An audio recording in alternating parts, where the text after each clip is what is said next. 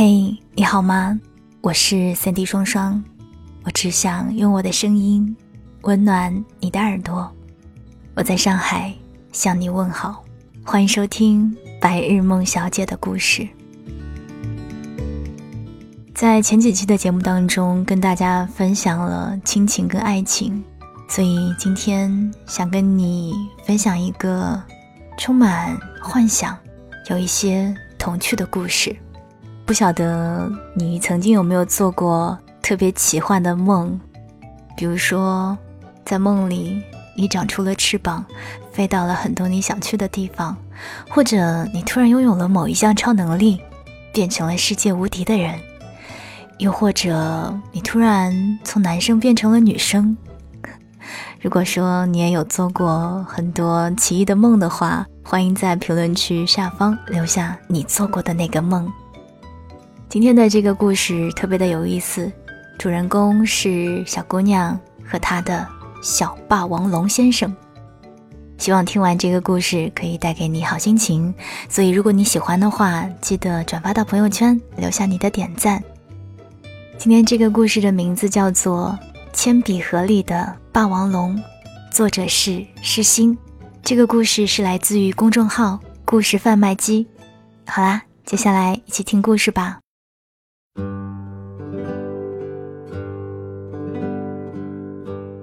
谁也不知道，在我的铅笔盒里养着一头霸王龙。我好几次想揪着它的脖子拿它走。可第二天上课，它又会安静地躺在里面，抱着橡皮，像是来取暖的猫。我怀疑世上是不是真的有那么小的霸王龙？可事实就是这样。褐色的皮肤，坚硬的鳞甲，挠挠肚子还会闹脾气。最关键的是，他的手臂伸直了，大概也没有自己的鼻子长。所以有时候他鼻头痒的时候，会让我用牙刷刷刷他。唉，小霸王龙它最爱吃的东西就是橡皮屑，写了错别字，擦掉，放到铅笔盒里，就能听到咔嚓咔嚓咀嚼的声音。总之，我每天都要写一堆无聊的字来喂养它。可是为了喂养它。我只能写很多错别字，有时候甚至作业做完一遍，擦掉喂给它吃，再擦掉喂给它吃。桌上满满的橡皮屑是他最开心的时候，会一点一点的帮我啃掉。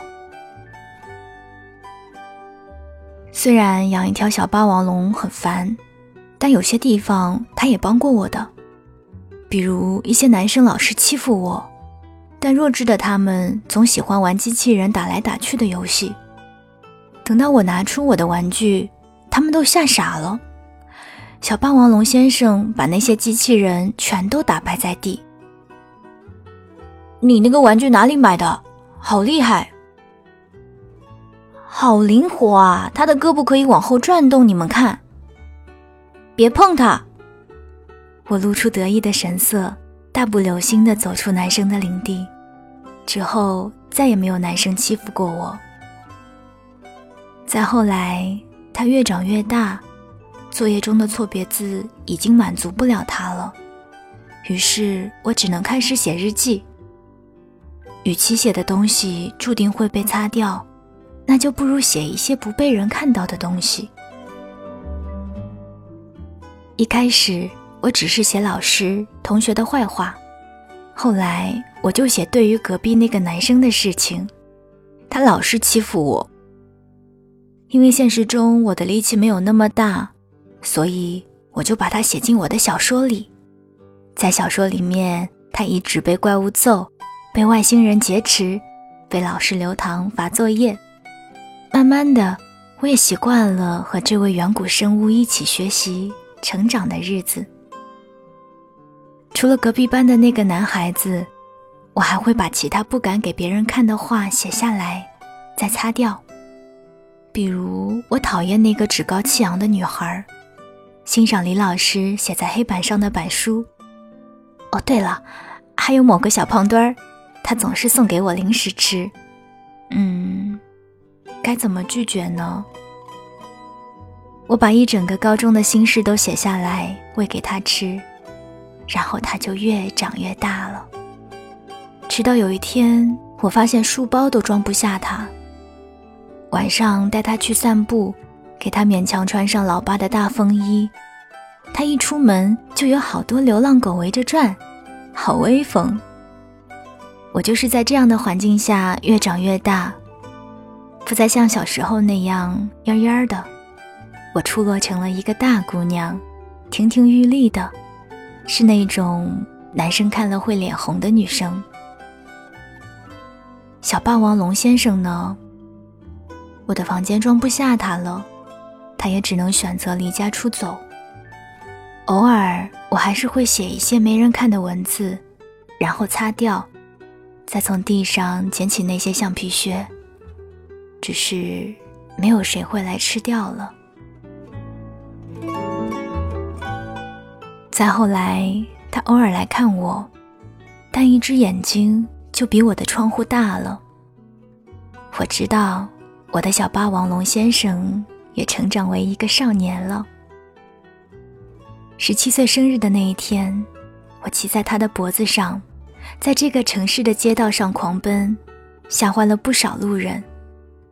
我们一起在笑，然后去欺负我的坏女孩的窗户上吓他们。最后，我们来到没有人的动物园，我看着所有的动物在为我舞蹈。慢慢，我入睡了。那之后，我变得越来越开朗，再也不需要把自己的话写在纸上，然后擦掉。我了解到，成长就是给你去说话的勇气。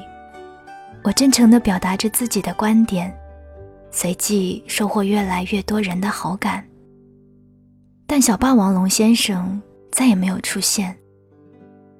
我不知道他在地球的哪一端，有没有足够的橡皮靴可以吃。我最后看到他是在电影里，他成了怪兽电影里的超级明星。一拳就可以把其他的怪兽都揍飞。可是，即便如此，在我心里，他还是那一个只会吃我擦下来的橡皮靴的小霸王龙先生。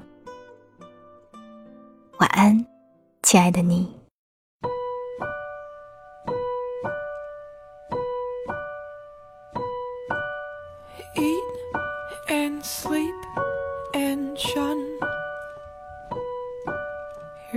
she's the one who gets all your goats and herds them up to hills with rotten oats. Apple orchard goat, the place you love the most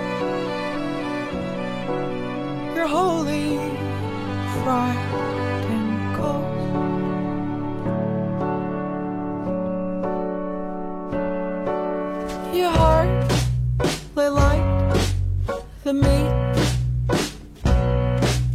was too tough to eat, to chew and grind with teeth. To chew and grind